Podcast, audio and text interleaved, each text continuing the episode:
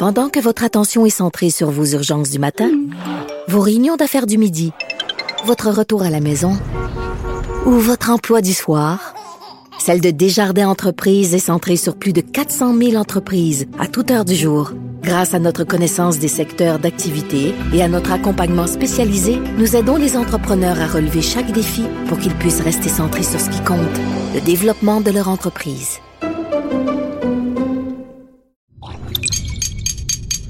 Cube Radio la propagation du virus, le Japon qui a été relativement épargné par cette contamination avec près de 9000 cas recensés et 136 personnes décédées. Enfin, une équipe de l'écurie Formule 1 Mercedes vient de développer une nouvelle version de respirateur pour aider les patients qui sont atteints du coronavirus. Un appareil pression positive continue qui a été développé, imaginez, en moins d'une semaine et est déjà mis à l'essai dans les hôpitaux de Londres. Mais venons chez nous parce qu'on le sait maintenant, il y a comme cette euh, aide officiellement demandée par euh, le gouvernement du Québec euh, pour avoir des forces armées canadiennes dans la province. Michel, cette fois, Québec veut de l'aide et dans les CHSLD et Ottawa analyse la requête. Oui, effectivement, parce qu'on sait que la demande officielle, elle est venue. Pierre, on avait parlé de deux demandes précédentes pour les Rangers, à la fois au Nunavik et sur la basse Côte-Nord. Ça, Ottawa a accepté. Mais là, Québec demande une intervention des Forces armées canadiennes. Pierre, on parle du personnel médical à déployer dans les CHSLD au Québec. Ce qu'on nous disait à Ottawa, c'est qu'on avait 150 membres du personnel de la division médicale des Forces armées canadiennes mais il semble que parmi ces membres, il y en a déjà qui sont sur le terrain, qui sont déployés un peu partout, des médecins, par exemple, qui travaillent déjà dans des hôpitaux. Et là, Ottawa est en train de regarder combien de personnes on peut envoyer dans les CHSLD au Québec. S'il n'y a pas assez de membres des forces, est-ce qu'on peut envoyer, par exemple, des membres de la Croix-Rouge ou encore des bénévoles qui se sont mis disponibles à Ottawa? Euh, je vous invite à écouter Justin Trudeau de l'aide médicale, des gens qui sont formés en tant que médecins et nos forces armées certainement ont des médecins, mais n'ont pas tant que ça et on est en train de regarder comment on va pouvoir aider à ce niveau-là. C'est des discussions euh, qu'on est en train d'avoir. Quand vient le temps d'aider avec des, des, inondations, les forces armées ont l'habitude de pouvoir euh, et, et, sont formées pour pouvoir aider dans des situations-là. Euh, ça, c'est une situation nouvelle. Donc, on est en train de parler euh, avec Québec pour figurer comment on va pouvoir aider. Et l'autre point qu'on retient d'Ottawa ce matin, c'est pas de réouverture imminente de la frontière canado-américaine, contrairement à ce que laissait sous-entendre le président américain hier. Oui, mais c'est ce que nous disait le premier ministre Trudeau et ses ministres depuis quelques jours. On se disait pas du tout pressé à rouvrir cette frontière euh, canado-américaine. On disait faut protéger notre population et les restrictions à la frontière canado-américaine vont demeurer.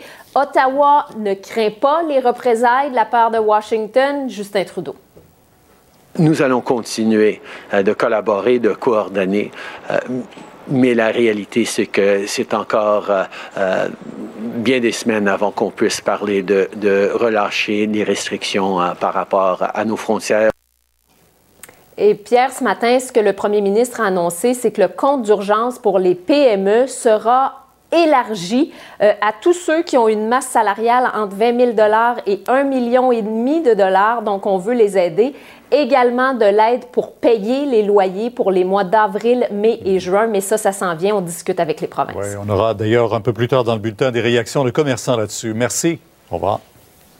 Plus de 1500 spécialistes ont répondu à l'appel du premier ministre Legault. Ils sont prêts donc à aller prêter main forte en CHSLD, mais on ignore où et quand ils seront déployés. Ce matin, certains centres pour aînés ont obtenu du renfort. C'est le cas du côté de Sainte-Dorothée. Marianne Lapierre.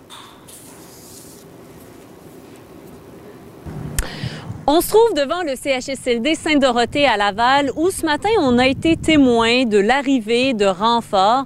On n'a pas croisé de médecins spécialistes, ce qui ne veut pas dire qu'il n'y en avait pas, mais on n'en a pas croisé. Par contre, on a croisé des employés, un préposé aux bénéficiaires, une nutritionniste, un physiothérapeute également, qui en étaient tous, eux, à leur première journée de travail. Une nutritionniste qui vient d'un groupe de médecine familiale et qui a donc été affectée à ce CHSLD. Également un physiothérapeute, vous allez le voir, lui, déjà, il s'était inscrit à Je contribue le 16 mars dernier et pourtant, c'était aujourd'hui seulement sa première journée.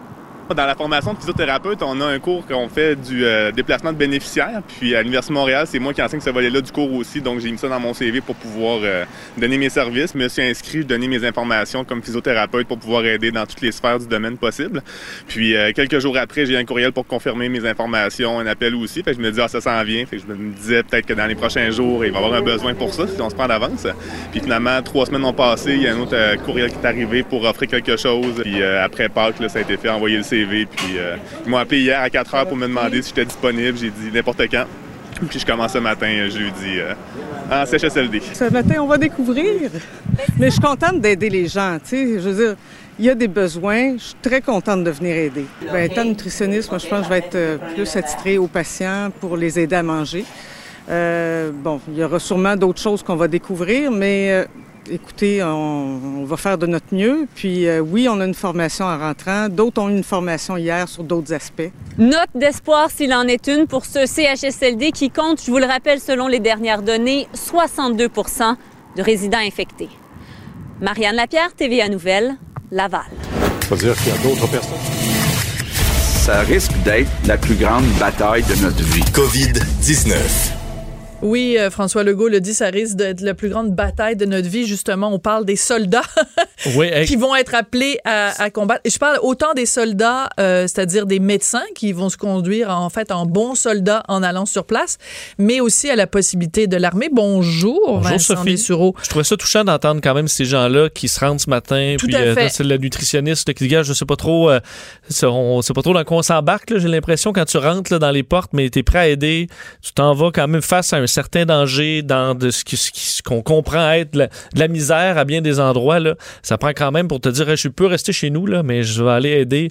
Euh, vraiment, salutations à ceux qui, qui, se lèvent le matin pour aller faire ça euh, euh, et qui se sont portés volontaires pour le faire. Tu as tout à fait raison. Et avec la merci vient aussi un certain nombre de points d'interrogation.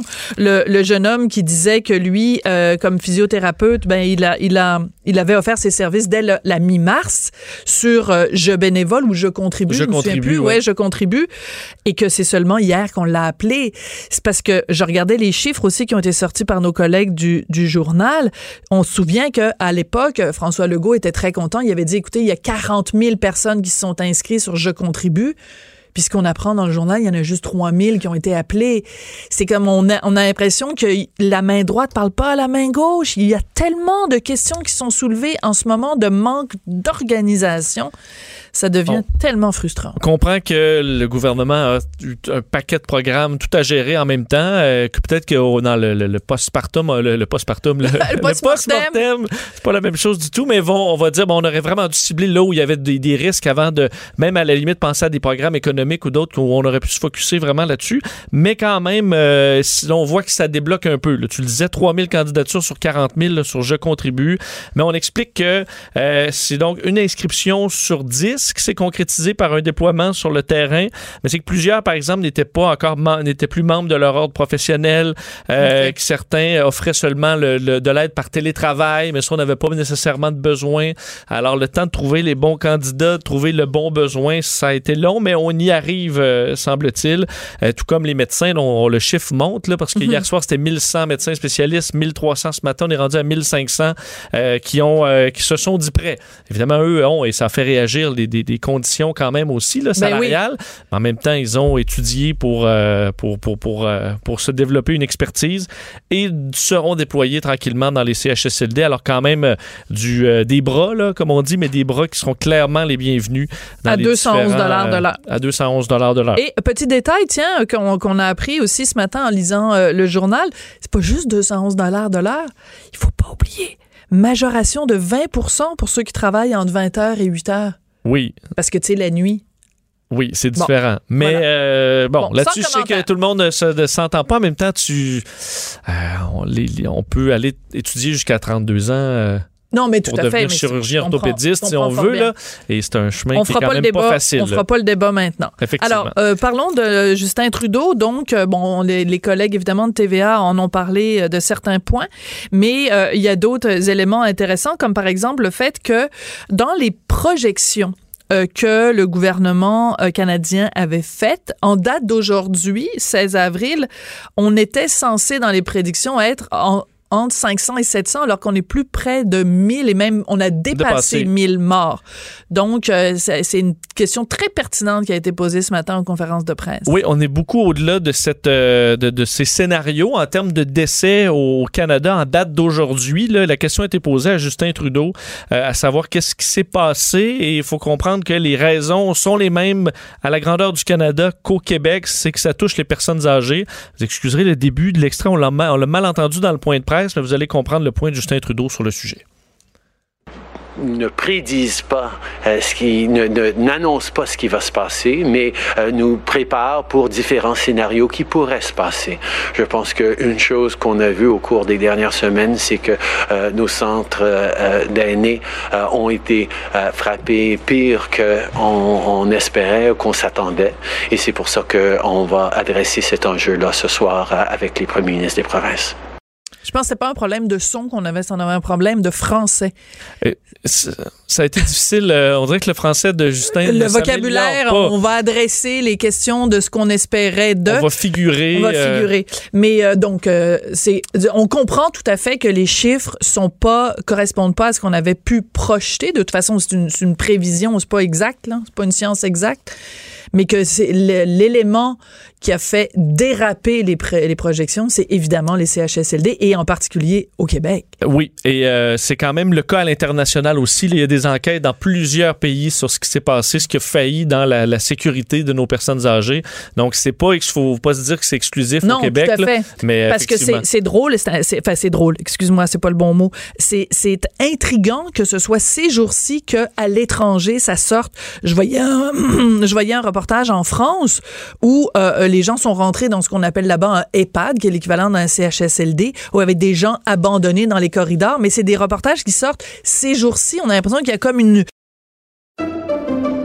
Pendant que votre attention est centrée sur vos urgences du matin, vos réunions d'affaires du midi, votre retour à la maison ou votre emploi du soir, celle de Desjardins Entreprises est centrée sur plus de 400 000 entreprises à toute heure du jour. Grâce à notre connaissance des secteurs d'activité et à notre accompagnement spécialisé, nous aidons les entrepreneurs à relever chaque défi pour qu'ils puissent rester centrés sur ce qui compte, le développement de leur entreprise.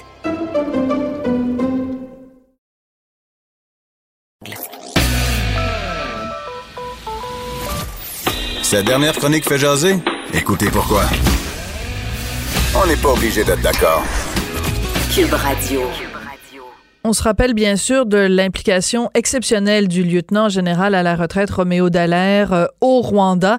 Donc il, euh, il sait très bien comment ça se passe quand euh, l'armée dans différents pays est appelée à venir à la rescousse dans des situations d'urgence humanitaire. On a pensé à l'appeler pour lui demander justement ce qu'il pense de cette idée confirmée d'ailleurs par le premier ministre Justin Trudeau pas plus tard qu'à 11 heures de le fait que le Québec justement ait demandé à l'armée canadienne de se déployer pour euh, offrir des services médicaux. De, euh, Général Roméo Dallaire, oui, est au bout de la ligne. Bonjour, Monsieur Dallaire, comment allez-vous?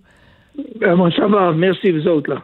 Oui, très bien. Je me demandais s'il fallait que je vous appelle lieutenant général. Euh, comment comment on vous appelle, Monsieur Dallaire? Est-ce qu'il faut euh, euh, mentionner votre titre quand on quand on vous parle? Est-ce que c'est important? Tout simplement, poliment, puis ça va faire. Bon, ben parfait. Alors, Monsieur Dallaire, euh, quand vous avez euh, su donc euh, Justin Trudeau qui confirme qu'il a bel et bien reçu une demande du gouvernement du Québec euh, pour que l'armée canadienne vienne offrir des services médicaux, en tout cas pour l'instant, c'est de ça qu'il s'agit, des services médicaux au Québec. Comment vous avez réagi? J'ai réagi que, oui, si euh, notre système est débordé dans la province, euh, ben, euh, la seule autre ressource qui existe dans le pays, c'est justement le, milieu militaire et donc le chef de la défense, depuis au-delà d'un mois, avait mis les forces armées sur un qui-vive de prendre soin d'eux autres, mais aussi de s'attendre que des tâches vont, vont venir et d'être prêts à y répondre. Ça fait que la question euh, est maintenant euh, qu'est-ce qu'ils ont spécifiquement besoin et quelles tâches qu'ils veulent qu'ils accomplissent? Euh, et j'ai l'impression que c'est certainement autour des CHSLD et des, maisons de, de gens âgés. Alors là, on peut voir les forces armées venir en aide, oui. Oui. Par contre, euh, le premier ministre euh, Trudeau a été très clair et puis il a dit bon, on continue les conversations parce que l'armée, on l'a déployée bien sûr à différentes reprises, que ce soit au moment des inondations, que ce soit au moment du verglas, mais quand c'est pour des questions médicales, c'est différent. Euh, on sait que l'armée possède des hôpitaux mobiles de campagne puis un personnel Mhm. médical pour faire des opérations. Comment ça se déploierait selon vous si l'armée débarque dans les CHSLD? Ben, pour donner l'exemple, au Rwanda, j'ai eu trois pays qui m'ont déployé des hôpitaux euh, qui euh, étaient euh, des hôpitaux de campagne, mais qui avaient toutes les capacités de répondre aux besoins, tout comme l'hôpital qu'on a déployé en Afghanistan. Et donc, ils ont la capacité de plusieurs lits, de 100 à 200, dépendant de combien de troupes qu'on veut déployer. Et dans le contexte dans lequel on se retrouve, euh, ça me rappelle un peu de quand on s'est déployé en Bosnie au début des années 90. On s'est ramassé à- à- à- dans des endroits où il y avait des hôpitaux qui avaient été totalement abandonnés, euh, dont un régiment. Et euh, on avait on avait vu nos soldats euh, œuvrer dans l'hôpital, à, aider les patients, nettoyer les patients, travailler avec les, euh, le personnel médical militaire euh, pour stabiliser cet hôpital-là en question. Alors, ils peuvent fournir, oui, euh, du personnel euh, de tous les niveaux de, euh, nécessaires pour rencontrer euh, ce qu'un hôpital va fournir, mais aussi ils ont euh, des, des personnels qui sont prêts à œuvrer dans des conditions euh, qui sont moins que normales. C'est-à-dire Ah, moins qu'optimales, ils peuvent ouais. installer- Ils peuvent, ils peuvent installer peut-être euh, des, des, des tentes spéciaux qu'ils ont euh, à côté des CHSLD pour essayer peut-être d'isoler ceux qui sont malades ou ceux qui sont pas malades, les isoler.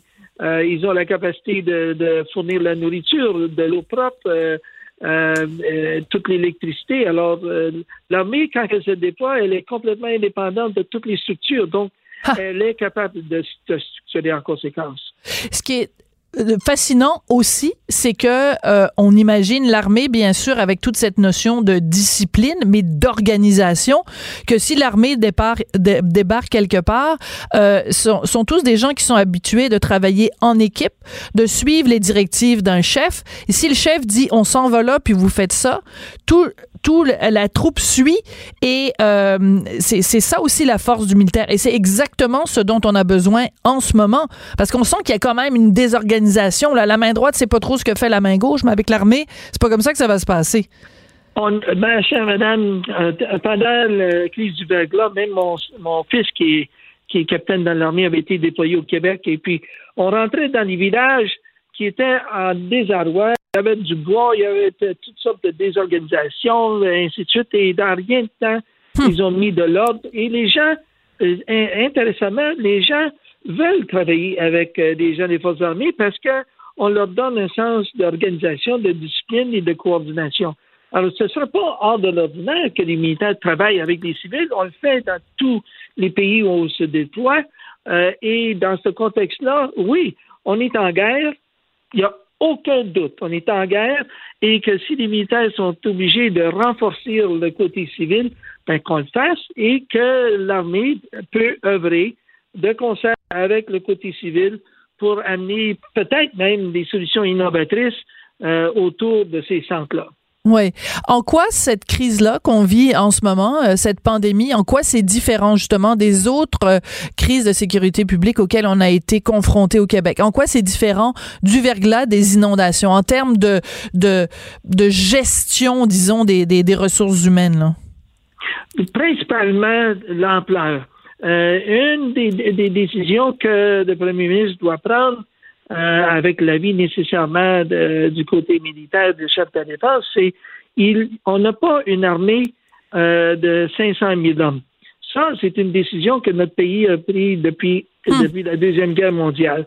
Donc, euh, avec à peine hmm, entre 25, peut-être 30 000 troupes qui peut déployer euh, bord en bord le pays pour rencontrer les crises peut-être de de- d'inondation, les, feux de forêt euh, et nécessairement euh, les besoins de ce- cette guerre-ci. euh, il va falloir qu'ils prennent des décisions au point de vue de priorité. Moi, j'ai l'impression que donner une mission spécifique pour renforcer les CHSD avec une capacité médicale et une capacité d'organisation et de contrôle euh, pour assurer qu'on reprenne le dessus dans ces centres-là. Ça, c'est des tâches qui sont spécifiques et qui peuvent être accomplies. Euh, pas, juste des gens qualifiés médicaux, mais des gens qualifiés administrativement et organisationnellement. Et certainement, l'armée est capable de prouver qu'elle peut organiser euh, un établissement, puis ça prend pas tellement longtemps, je peux vous le dire. Oui, ça passe par là. Quand l'armée arrive, là, on est mieux de suivre les ordres. Ben, c'est pas un, scénario autocratique qui, qui est flagrant, euh, parce que tout de même, on est une armée dans une démocratie, on a nos, nos valeurs et nos, les droits de la personne, mais on a une façon d'agir et de communiquer avec les Canadiens parce qu'on est, quand on se joint aux forces armées, il est clair, comme mon père me dit, moi qui a servi 28 ans dans l'armée, il dit, on est au service de notre hmm. pays. Alors, dans ce contexte-là, on est prêt à servir, oui. Mais je trouve ça très touchant que vous nous disiez que votre père était dans l'armée, que vous-même vous avez servi et que votre fils sert aussi manifestement chez les Dallaire. C'est de père en fils cette euh, notion, de père en fils et en petit-fils. Pendant que votre attention est centrée sur cette voix qui vous parle ici, ou encore là, tout près ici, très loin là-bas, Celle de Desjardins Entreprises est centrée sur plus de 400 000 entreprises partout autour de vous.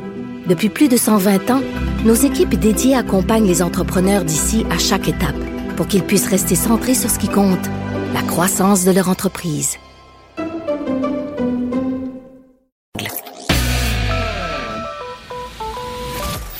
Sa dernière chronique fait jaser? Écoutez pourquoi. On n'est pas obligé d'être d'accord. Cube Radio. On se rappelle bien sûr de l'implication exceptionnelle du lieutenant général à la retraite Roméo Dallaire euh, au Rwanda. Donc il, euh, il sait très bien comment ça se passe quand euh, l'armée dans différents pays est appelée à venir à la rescousse dans des situations d'urgence humanitaire. On a pensé à l'appeler pour lui demander justement ce qu'il pense de cette idée confirmée d'ailleurs par le premier ministre Justin Trudeau pas plus tard qu'à 11 heures de le fait que le Québec justement ait à l'armée canadienne de se déployer pour euh, offrir des services médicaux. De, euh, Général Roméo Dallaire, oui, est au bout de la ligne. Bonjour, Monsieur Dallaire. Comment allez-vous? Ben, moi, ça va. Merci, vous autres, là. Oui, très bien. Je me demandais s'il fallait que je vous appelle lieutenant général. Euh, comment comment on vous appelle, Monsieur Dallaire? Est-ce qu'il faut mentionner votre titre quand on quand on vous parle? Est-ce que c'est important? Tout simplement poliment, ça va faire. Bon, ben parfait. Alors, Monsieur Dallaire, euh, quand vous avez euh, su, donc, euh, Justin Trudeau qui confirme qu'il a bel et bien reçu une demande du gouvernement du Québec pour que l'armée canadienne vienne offrir des services médicaux, en tout cas pour l'instant, c'est de ça qu'il s'agit, des services médicaux au Québec. Comment vous avez réagi? J'ai réagi que, oui, si euh, notre système est débordé dans la province. Euh, ben, euh, la seule autre ressource qui existe dans le pays, c'est justement le, milieu militaire et donc le chef de la défense, depuis au-delà d'un mois, avait mis les forces armées sur un qui-vive de prendre soin d'eux autres, mais aussi de s'attendre que des tâches vont, vont venir et d'être prêt à y répondre. Ça fait que la question et maintenant euh, qu'est-ce qu'ils ont spécifiquement besoin et quelles tâches qu'ils veulent qu'ils accomplissent? Euh, et j'ai l'impression que c'est certainement autour des CHSLD et des, maisons de, de, gens âgés. Alors là, on peut voir les forces armées venir en aide, oui. Oui. Par contre, euh, le premier ministre euh, Trudeau a été très clair et puis il a dit bon, on continue les conversations parce que l'armée, on l'a déployée bien sûr à différentes reprises, que ce soit au moment des inondations, que ce soit au moment du verglas, mais quand c'est pour des questions médicales, c'est différent. Euh, on sait que l'armée possède des hôpitaux mobiles de campagne puis un personnel mm-hmm. médical pour faire des opérations. Comment ça se déploierait selon vous si l'armée débarque dans les CHSLD? Ben, pour donner l'exemple, au Rwanda, j'ai eu trois pays qui m'ont déployé des hôpitaux euh, qui euh, étaient euh, des hôpitaux de campagne, mais qui avaient toutes les capacités de répondre aux besoins, tout comme l'hôpital qu'on a déployé en Afghanistan. et donc, ils ont la capacité de plusieurs lits, de 100 à 200, dépendant de combien de, de troupes qu'on veut déployer. Et dans le contexte dans lequel on se retrouve, ça me rappelle un peu de quand on s'est déployé en Bosnie au début des années 90, on s'est ramassé dans des endroits où il y avait des hôpitaux qui avaient été totalement abandonnés, euh, hmm. dans un régiment. Et euh, on avait on avait vu nos soldats euh, œuvrer dans l'hôpital, à, aider les patients, nettoyer les patients, travailler avec les le personnel médical militaire pour stabiliser cet hôpital-là en question. Alors, ils peuvent fournir, oui, euh, du personnel euh, de tous les niveaux de, euh, nécessaires pour rencontrer ce qu'un hôpital va fournir, mais aussi ils ont des, des personnels qui sont prêts à œuvrer dans des conditions qui sont moins que normales. C'est-à-dire ah, moins qu'optimales, oui. Ils peuvent, ils peuvent installer peut-être des, des, des tentes spéciaux qu'ils ont euh, à côté des CHSLD pour essayer peut-être d'isoler ceux qui sont malades ou ceux qui sont pas hmm. malades, les isoler. Euh, ils ont la capacité de, de, fournir la nourriture, de l'eau propre, euh, euh toute l'électricité. Alors, l'armée, quand elle se déploie, elle est complètement indépendante de toutes les structures. Donc, elle est capable de se structurer en conséquence. Ce qui est fascinant aussi, c'est que euh, on imagine l'armée, bien sûr, avec toute cette notion de discipline, mais d'organisation, que si l'armée débarque quelque part, euh, sont, sont, tous des gens qui sont habitués de travailler en équipe, de suivre les directives d'un chef. Et si le chef dit on s'en va là, puis vous faites ça, tout tout la troupe suit et euh, c'est ça aussi la force du militaire. Et c'est exactement ce dont on a besoin en ce moment. Parce qu'on sent qu'il y a quand même une désorganisation. La main droite c'est pas trop ce que fait la main gauche mais avec l'armée c'est pas comme ça que ça va se passer. ma chère madame, euh, pendant la crise du verglas, même mon, mon fils qui qui est capitaine dans l'armée avait été déployé au Québec. Et puis on rentrait dans les villages qui étaient en désarroi il y avait du bois, il y avait toutes sortes de désorganisations, ainsi de suite, et dans rien de temps, hmm. ils ont mis de l'ordre. Et les gens, euh, intéressamment, les gens veulent travailler avec euh, des gens des forces armées parce qu'on leur donne un sens d'organisation, de discipline et de coordination. Alors, ce ne sera pas hors de l'ordinaire que les militaires travaillent avec les civils. On le fait dans tous les pays où on se déploie. Euh, et dans ce contexte-là, oui, on est en guerre. Il y a aucun doute. On est en guerre et que si les militaires sont obligés de renforcer le côté civil, ben, qu'on le fasse et que l'armée peut œuvrer de concert avec le côté civil pour amener peut-être même des solutions innovatrices euh, autour de ces centres-là. Oui. En quoi cette crise-là qu'on vit en ce moment, euh, cette pandémie, en quoi c'est différent justement des autres euh, crises de sécurité publique auxquelles on a été confronté au Québec? En quoi c'est différent du verglas des inondations en termes de, de, de gestion, disons, des, des, des ressources humaines? Là? Principalement l'ampleur. Euh, une des, des, décisions que le premier ministre doit prendre, avec l'avis nécessairement du côté militaire du chef de la défense, c'est il, on n'a pas une armée euh, de 500 000 hommes. Ça, c'est une décision que notre pays a prise depuis, hmm. depuis la Deuxième Guerre mondiale. Donc, euh, avec à peine hmm, entre 25, peut-être 30 000 troupes qu'il peut déployer, euh, va avoir le pays pour rencontrer les crises peut-être de, d'inondations, les, les, feux de forêt euh, et nécessairement euh, les besoins de cette guerre-ci, euh, il va falloir qu'ils prennent des décisions au point de vue de priorité. Moi, j'ai l'impression que donner une mission spécifique pour renforcer les CHSD avec une capacité médicale et une capacité d'organisation et de contrôle euh, pour assurer qu'on reprenne le dessus dans ces centres-là. Ça, c'est des tâches qui sont spécifiques et qui peuvent être accomplies. Euh, pas, juste des gens qualifiés médicalement, mais des gens qualifiés administrativement et organisationnellement. Et certainement, l'armée est capable de prouver qu'elle peut organiser euh, un établissement, puis ça prend pas tellement longtemps, je peux vous le dire. Ouais, ça passe par là. Quand l'armée arrive, là, on est mieux de suivre les ordres. Ben, c'est pas un, scénario autocratique qui, qui est flagrant, euh, parce que tout de même, on est une armée dans une démocratie, on a nos, nos valeurs et nos, les droits de la personne, mais on a une façon d'agir et de communiquer avec les Canadiens parce qu'on est, quand on se joint aux forces armées, il est clair, comme mon père me dit, moi qui a servi 28 ans dans l'armée, il dit, on est au service de notre hmm. pays. Alors, dans ce contexte-là, on est prêt à servir, oui. Mais je trouve ça très touchant que vous nous disiez que votre père était dans l'armée, que vous-même vous avez servi et que votre fils sert aussi manifestement chez les Dallaire. C'est de père en fils cette euh, notion, de père en fils et en petit-fils, cette notion de servir le pays. Puis on vous remercie d'ailleurs, euh, Monsieur Dallaire, euh, pour tout ce que vous avez fait au cours des années et ce que les Dallaire continuent à faire pour leur pays. Merci beaucoup d'être venu nous parler aujourd'hui. Oui, encourager les autorités de de parler d'une guerre dans laquelle nous sommes tous impliqués. L'ennemi est à nos portes, alors que l'on agisse en conséquence, que qu'on arrête euh, de, de manœuvrer avec toutes sortes d'autres arguments qui sont loin de combattre l'ennemi et de gagner cette, cette guerre-là. Merci beaucoup, lieutenant général à la retraite Roméo Dallaire. Pendant que votre attention est centrée sur cette voix qui vous parle ici, ou encore là, tout près ici, Très loin là-bas? Ou même très, très loin? Celle de Desjardins Entreprises est centrée sur plus de 400 000 entreprises partout autour de vous. Depuis plus de 120 ans, nos équipes dédiées accompagnent les entrepreneurs d'ici à chaque étape pour qu'ils puissent rester centrés sur ce qui compte, la croissance de leur entreprise.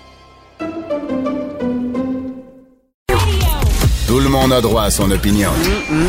Elle requestionne, elle analyse, elle propose des solutions. Sophie Durocher. On n'est pas obligé d'être d'accord. Au Québec, on a besoin, on le sait, d'à peu près 2000 personnes pour aller prêter renfort dans les centres hospitaliers de soins de longue durée. Euh, on a demandé donc euh, aux médecins au Québec d'aller euh, soit prêter main forte ou faire le travail des préposés aux bénéficiaires. Mon prochain invité, Jean Bottary, ben, vous l'entendez souvent sur les ondes de, de Cube Radio. Il est blogueur, militant, un ancien préposé aux bénéficiaires. Je suis très curieuse de savoir ce qu'ils pensent de ça, que des médecins payés 211 dollars de l'heure vont venir faire euh, la job que des gens font pour euh, entre 13 et 20 dollars de l'heure. Bonjour Jean, comment vas-tu? Bonjour, bonjour. Eh, ça va, ça va quand même bien malgré les circonstances là. Oui, ben il faut que tu expliques aux auditeurs euh, ce qui ce qui t'arrive, Jean. Puis c'est important de parler de, ta situation personnelle avant de parler de la situation dans les CHSLD. Vas-y, Jean. Il faut dire que j'avais déjà les émotions à fleur de peau depuis la résidence Heron, là, qu'on, hmm. a, on a tous été témoins de ça. Et ce matin, j'ai reçu un appel, le CHSLD, où est ma maman? Ben, ils m'ont confirmé que ma maman est atteinte de la COVID-19.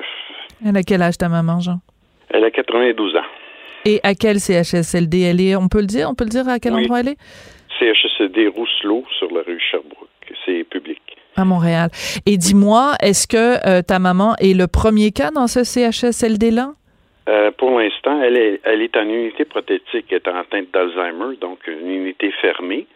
Et euh, il y aurait quatre personnes parmi les résidentes et résidents. Et il y aurait aussi des membres du personnel qui ont été infectés. Évidemment, comme ça fait longtemps que ça perdure, c'est probablement un membre du personnel qui était asymptomatique qui a transporté la maladie-là, mais qui ne savait pas. On les blâme pas. C'est comme ça, cette maladie-là. Oui. Et comme ta mère est atteinte d'Alzheimer, est-ce que tu penses qu'elle est euh, consciente de ce qui lui arrive? Est-ce qu'elle est, euh, est-ce qu'elle a un, bon contact avec la réalité ou pas? Non. Euh, justement, c'est peut-être ça dans un sens qui me console un peu, c'est qu'elle, elle sait pas ce qui se passe autour, elle n'a pas conscience de tout ça. Donc, au moins, pour le moral, dans son cas, ça l'affectera pas trop, tu comprends? Hmm. Au moins, il y a juste ça qui me console dans, dans tout ça, là, mais. Et naturellement, je peux pas l'avoir, hein. c'est comme tout le monde. Hein. Ouais. Euh, c'est ça. Mais en même temps, il n'y a pas une, une provision justement pour les, les proches aidants. Je pense que ça s'applique pas évidemment quand euh, la personne a la COVID. Donc, euh, est-ce que donc c'est totalement exclu que toi tu puisses même avec une protection adéquate aller rendre visite à ta maman? C'est ce qu'on m'a dit. Mais euh, je vais essayer de me renseigner, je vais essayer d'aller plus haut dans la, dans la direction. On va voir. Écoute, Jean, euh, on, on, se parle souvent, puis les auditeurs euh, te connaissent bien, puis tu es, sur beaucoup de tribunes, et tu es vraiment quelqu'un qui défend ardemment euh, les droits et la, et la dignité des préposés aux bénéficiaires. Donc, je pense que les gens t'ont adopté, le public t'a adopté, et je pense que pour beaucoup de gens, c'est extrêmement triste d'apprendre ce qui arrive à ta maman. Alors, sache qu'au nom de tout, tout le monde ici à Cube, puis tous les gens qui t'écoutent, on, on, on t'appuie, puis on envoie toutes sortes de, de belles choses à ta maman de 92 ans. C'est quoi le prénom de ta maman? Argentina. Argentina, si oui. Argentina. Alors on lui envoie un, un grand bacio. Ben merci, euh, j'apprécie beaucoup. Alors, écoute, euh, la raison pour laquelle on voulait te parler aujourd'hui, Jean, bien sûr, euh, on, on, sait, on a entendu l'appel, euh, l'appel euh, quasiment la génuflexion de François Legault hier, qui, qui s'est mis fendu en quatre pour demander aux médecins de se rendre sur le terrain. D'abord, première chose, comment tu as réagi quand tu as entendu l'appel à l'aide de François Legault hier? Mais l'appel, je me disais, écoute, pourquoi pas? Les médecins, c'est des gens qui ont quand même de l'expérience du terrain. Euh, ils savent c'est quoi le réseau de la santé. Ils connaissent très bien. Euh, J'étais favorable à ça. J'ai dit pourquoi pas? Si ces personnes-là se rendent euh, au chevet de nos, nos, nos êtres chers, pourquoi pas?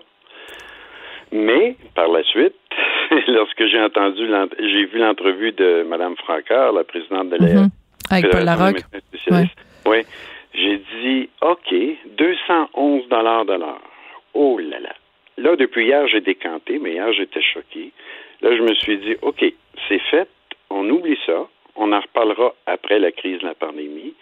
Oui, ces gens-là vont avoir 211 pièces de l'heure, mais ils vont peut-être sauver des, contribuer à sauver des vies. On en reparlera après. Mais c'est scandaleux.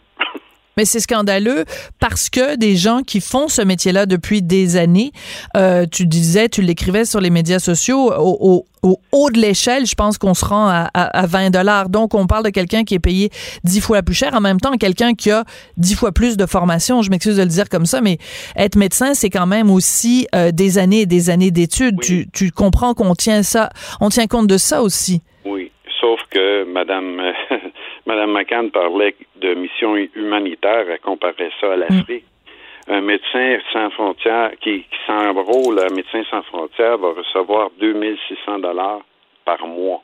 Par mois? Par mois. En mission humanitaire. C'est un excellent parallèle, Jean. Et c'est brut. Donc, si on met une semaine normale de travail, moi je l'ai mis à 38 heures, le médecin spécialiste qui va travailler en CHSLD 38 heures par semaine, il va recevoir 31 000 et quelques par mois. C'est un excellent parallèle. Écoute, Jean, euh, mettons que tu t'adresses à un médecin euh, oui. qui euh, aujourd'hui commence son shift entre guillemets euh, ah. dans un CHSLD. Toi, avec ton passé de préposé aux bénéficiaires, euh, présente-lui à ce médecin-là ou cette médecin-là. euh, c'est quoi le métier de préposé aux bénéficiaires? Ben écoute, c'est sûr que c'est l'approche, tout est dans l'approche aussi, là. Tout dépend de la personne que tu as devant toi. Les patients qui ont des déficits cognitifs, ben c'est plus délicat. Il faut être très, très, très patient. Il faut leur parler, il faut leur dire chaque intervention qu'on fait, peu importe c'est quoi, il faut leur dire qu'est-ce qu'on va faire pour ne Hmm. pas les apeurer. Et euh, évidemment, en partant, le, exemple, s'ils sont là de jour, ben en partant, normalement, là, je te dis, dans des circonstances normales, on va les lever au fauteuil roulant ou au fauteuil gériatrique, peu importe, pour euh, les préparer pour le déjeuner. Ou des fois, dans certains CHSLD, on va les laver à la débarbouillette dans le lit avant de les lever, ce qui est logique aussi, parce qu'évidemment, les bains, ils viennent de prendre le bord là, avec la pandémie. Là. C'était un par semaine, euh, pas tout le temps, mais mm. ça devait être un par semaine. Là, on oublie ça, les bains. Là. Et c'est, c'est comme ça, écoute, là, c'est pas, c'est pas la fin du monde, mais il faut quand même les laver un peu. Excuse-moi de rentrer dans les détails, oui. mais quand tu euh, lèves cette personne euh, euh, âgée ou une personne oui. malade le matin, il y a bien des chances qu'elle se soit souillée pendant la nuit. Là, je me suis dit de rentrer dans les oui. détails, mais c'est, c'est non, ça qui attend raison. les médecins là sur le terrain. Là, non, mais il faut être concret, Jean. Là, c'est, c'est ça là. La réalité, c'est ça là. Oui, parce que souvent, euh, le personnel de nuit est débordé, encore plus ces temps-ci. Donc, la personne, c'est quasiment évident qu'elle va être souillée. Elle, va, elle, peut être dans ses selles, son urine, tout ça. Mm. Elle porte une culotte d'incontinence. Donc, il faut enlever cette culotte-là, évidemment. Il faut la laver. Il faut lui appliquer de la crème pour pas qu'il fasse des plaies de lit, ainsi de suite. Après, on peut penser à les lever. Oui, tu as raison. Je m'excuse. J'ai passé par-dessus. Et ensuite, mais là, t'en as, t'en as normalement, là, toi, quand, mettons, t'es sur le plancher, t'as combien de personnes à qui tu dois faire ça? Les lever, euh, les, euh, les, les laver à la débarbouillette et les, et les installer dans leur chaise. T'en, t'en as combien par, euh, par plancher, par étage? Ben écoute, chaque préposé, euh, logiquement, dans le réseau présent, euh, pas présentement, avant la pandémie, il y en a qui en avaient 8 à 10 là, à faire comme ça. Et euh, faut aussi spécifier que certains patients, on peut pas les lever à bras, comme on dit en bon français. Là. Ça va prendre un lève-personne. Et logiquement aussi, encore une fois, en temps normal, il faut être deux pour lever une personne avec le lève-personne, qui est un levier hydraulique. Là. Mm-hmm. Et c'est ça, faudrait être deux. Mais euh, pff, écoute, des fois on saute par-dessus parce qu'on n'a pas le temps d'attendre après l'autre préposé, parce que l'autre préposé est débordé aussi. Je sais que euh, au fil des ans, tu as eu une relation euh, très chaotique avec euh, l'ancien ministre de la Santé, euh, Gaétan Barrette. Quand tu as vu hier que Gaétan Barrette disait oui, oui, moi je vais y aller, est-ce que tu l'imagines, Gaétan Barrette, rentrer dans un CHSLD et commencer à passer à la débarbouillette euh, une dame de 82 ans qui se, se serait souillée pendant la nuit? Écoute, euh, je l'imagine pas, mais écoute, j'ai- je l'ai vu ce matin en entrevue, là. Puis honnêtement, euh, ça m'a vraiment sur- agréablement surpris. Il a dit, euh, on lui a posé la question, Serge Potier TVA, lui a posé la question, allez-vous être payé? Là, il dit, moi, en tant que membre de la FMSQ, la FMSQ, je ne suis plus membre, étant donné qu'il ne pratique plus. C'est un radiologiste de profession. Et il a dit qu'il ne se recevrait pas cette rémunération-là, le 211 Il dit si jamais je suis payé, j'ai déjà choisi une fondation à laquelle je vais faire don de mes euh, de ma rémunération. Ça, j'ai trouvé ça admirable. Est-ce qu'il va aller, peut-être qu'il n'ira pas nécessairement auprès des patients en CHSLD, parce que c'est pas, je veux pas parler contre lui, là, mais écoute, il y a- il y, a quand même un certain, euh, un certain embonpoint, fait que peut-être qu'il est à risque, donc ils ne mettront pas auprès de la clientèle comme telle. Tu comprends? Non, mais il pourrait servir euh, des excellents repas qu'il était lui-même allé déguster dans un CHSLD, tu te souviens? Quand Oui, il nous avait fait. Alors, il Oui. pourrait peut-être prendre des plateaux et aller porter ces excellents repas euh, aux différentes personnes. Hein? Ce serait quand même un drôle de retour de situation. Oui, ça serait drôle. Je doute que ce soit ces excellents repas, là, mais en tout cas, tu vois, j'ai eu un témoignage hier d'une personne qui est allée, justement, une infirmière au CHSLD Eran, Eran, là. Oui. et puis elle est arrivée là à 7 heures le matin. Elle est allée en renfort. On l'a appelé le 29 mars au soir. Elle dit oui, oui, j'y- vais, il n'y a pas de problème. À 7 heures le matin, elle arrive là. À 9h30, elle attendait encore qu'on lui donne gants, masques et jaquettes. Personne ne savait où c'était. Puis bon, il attendait voyons. des- oui, il attendait de l'équipement. Bon, peu importe. À 9h30, elle a commencé, puis là, elle a vu que les patients avaient euh, un œuf cuit dur et euh, de, du cantalou dans leur, dans leur assiette, mais le cantalou a dit l'œuf était noir et le cantalou, euh, s'il pouvait marcher, il l'aurait fait. Arc! Ensuite, elle est allée auprès de certains patients, puis il y en a qui étaient souillés jusque dans le dos. Euh, ils ont été couchés là des heures et des heures sans avoir été changés. Et elle dit, écoute, humainement, moi, j'étais pas capable. Puis ça fait des années qu'elle travaille comme infirmière. Elle dit, humainement, j'étais pas capable. Je Ah oui. partie. Elle est partie. Elle est partie. Oui, elle a quitté. Elle n'est probablement pas la seule dans, dans ces, dans ces- ces conditions-là, j'imagine. C'est pas humain. C'est, c'est, c'est. Écoute, puis, tu sais, moi, avoir une firme de relations publiques, là, j'aurais pas agi mieux que, que ce qui s'est fait hier. On annonce euh, que les médecins vont venir prêter main forte. Deux minutes après, on nous dit qu'ils vont être payés 211 pièces de l'heure. Là, on oublie tout l'essentiel. On oublie qu'il y a des gens qui meurent, on oublie qu'il y a des gens qui qui n'ont pas de soins. On ne parle que de ça. Fait que euh, moi, je pense qu'il faut revenir à la base qui est que les gens ont besoin, les aînés ont besoin d'être protégés, d'être soignés le plus vite possible. C'est ça qu'il faut faire. Absolument. Revenir à l'essentiel. Écoute, euh, juste avant qu'on se quitte, euh, ma collègue euh, Marie-Christine Noël dans le journal de Montréal de ce matin nous rappelle que à une certaine époque, elle a passé une semaine justement pour faire un reportage pour le journal comme préposée aux bénéficiaires. Écoute, le titre dit tout, le travail le plus exigeant de ma vie. Puis elle est toute jeune, là, Marie-Christine. Oui. je me souviens de ce reportage-là. Oui, c'était bon. Alors donc c'est vraiment c'est extrêmement exigeant être préposé aux bénéficiaires.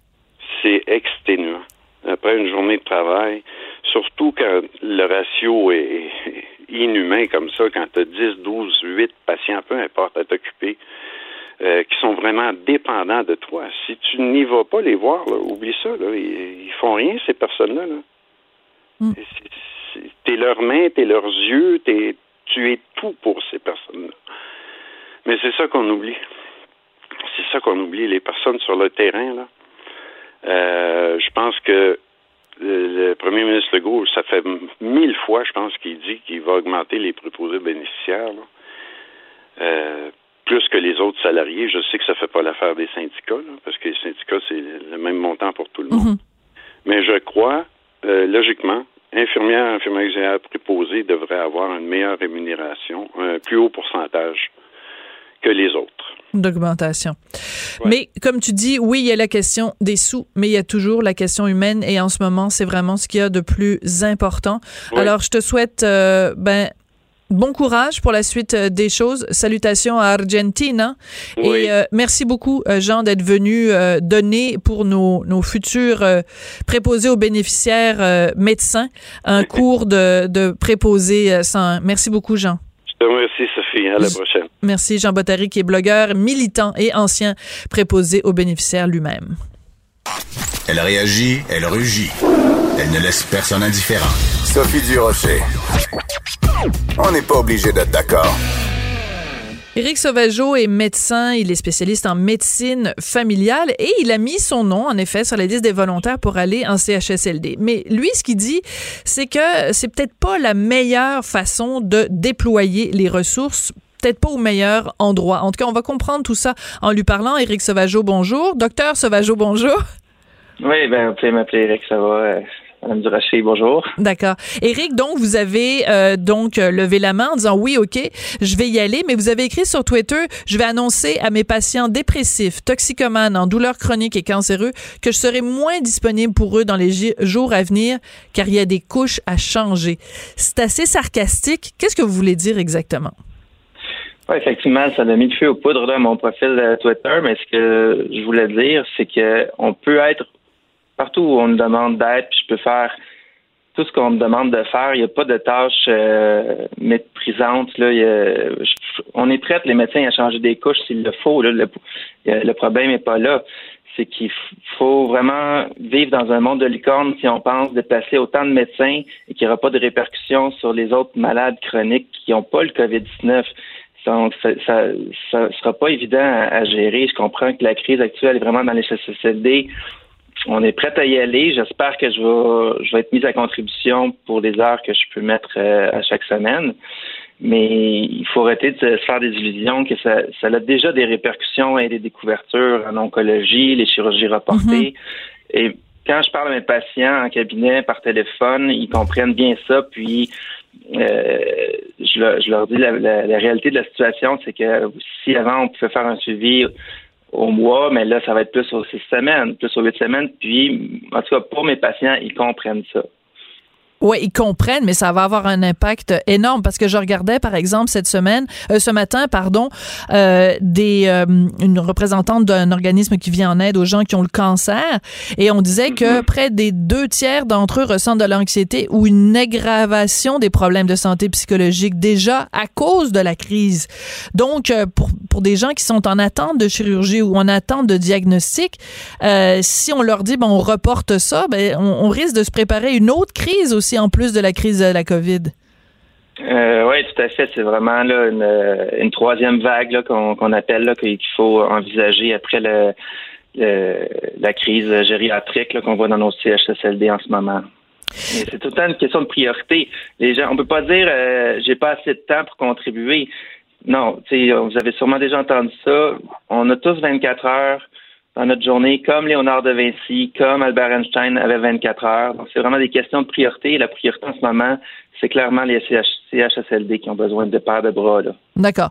Euh, la présidente euh, de la Fédération des médecins spécialistes, donc Diane Franqueur, elle, a dit, euh, elle a dit, ben moi, je pense qu'on aurait dû piger parmi les personnes qui se sont portées volontaires sur Je contribue COVID-19 avant de faire appel aux membres de sa fédération. Elle dit envoyer des médecins spécialistes dans les CHSLD, ça va avoir un impact sur les soins. Donc, vous êtes d'accord avec elle? 100% d'accord. Là, c'est un fiasco total. Ça, 39 444 candidatures depuis le début de la crise qui, qui traînent en quelque part euh, sur un site internet, sans compter les, étudiants en médecine. Euh, c'est, Puis là, euh, hier, on, on, met le blâme sur les médecins. c'est assez ordinaire, effectivement. Ouais. Est-ce qu'on n'aurait pas dû, ben évidemment, moi je suis pas première ministre, puis vous non plus, mais est-ce qu'on n'aurait pas dû euh, dire, ben regardez, les médecins, on en a besoin à tel endroit, donc on va les mettre là, et dans les CHSLD, on fait justement appel à, euh, je veux dire, des gens qui ont de l'expérience en travail euh, humanitaire à l'étranger, des gens qui sont justement des finissants en médecine, il leur reste quelques mois seulement avant d'aller travailler sur le terrain, des infirmières à la retraite, juste de piger dans cette banque-là, de gens qui sont prêts à aller sur le terrain plutôt que de demander à des, grands spécialistes d'aller retourner des patients ou d'aller... Euh, j'ai la difficulté à comprendre comment on en arrive à cette organisation-là. Ben, c'est que là, on est on arrive trop peu, trop tard, et là, il faut absolument appeler la, cavalerie. Là. Euh, la maison est en feu, il euh, faut appeler les pompiers, alors qu'on aurait pu appeler faire d'autres interventions avant que la maison prenne en feu. On en est là parce que il s'est rien passé avant, malheureusement. Là. Faut pas remettre ça en, on peut remettre ça en question, mais là, présentement, il faut plutôt agir plutôt qu'en parler. Donc, on est pris à envoyer les, la cavalerie. Là. Docteur Sauvageau, euh, vous dites que vous avez mis votre nom donc sur la liste des volontaires. Allez-vous le prendre, vous, le 211 euh, dollars euh, de l'heure avec des primes la nuit, ou vous allez faire comme Docteur Barrette et vous allez le verser à une œuvre de charité? Oui, je suis prêt à le faire bénévolement, aucun problème. Êtes-vous sérieux? Oui. Vous avez quel âge, Docteur Sauvageau? J'ai 43 ans, tout comme le premier médecin qui vient de décéder ce matin au Québec de la COVID dans la santé publique à Montérégie. Excusez-moi, je viens de l'apprendre. Oui, vous allez apprendre ça aujourd'hui. On vient de perdre un médecin de 43-44 ans en santé publique à Montérégie. Ça vous affecte comment quand vous voyez cette nouvelle-là? Ça fait peur. Là. J'ai, moi aussi, j'ai des jeunes enfants euh, qui sont en confinement depuis que je travaille au front. On a tous peur, on est tous dans le même bateau. Euh, il ne faut pas lâcher. Ils ont quel âge, vos enfants, docteur Sauvageau? 10 ans, 8 ans, puis ils sont chez leur mère en ce moment. Euh, je m'ennuie d'eux extrêmement. Ça fait combien de temps vous les avez pas vus? Je les vois par FaceTime et ça fait deux semaines qu'ils viennent plus chez moi. On vous remercie, docteur Sauvageau, pour euh, tous les sacrifices que vous faites, tous les, tout le personnel soignant. Puis comme disait Jean Bottary tout à l'heure, euh, on parlera de sous euh, à un autre moment donné. Le plus important maintenant, c'est d'aller aider sur le terrain. Puis j'apprécie beaucoup euh, que vous, vous ayez décidé de vous mettre sur cette liste-là. Je vous souhaite bon courage pour la suite des choses, docteur Sauvageau. Merci beaucoup. À vous aussi. C'était On n'est pas obligé d'être d'accord. On se retrouve demain à midi. Bon courage. Cube Radio.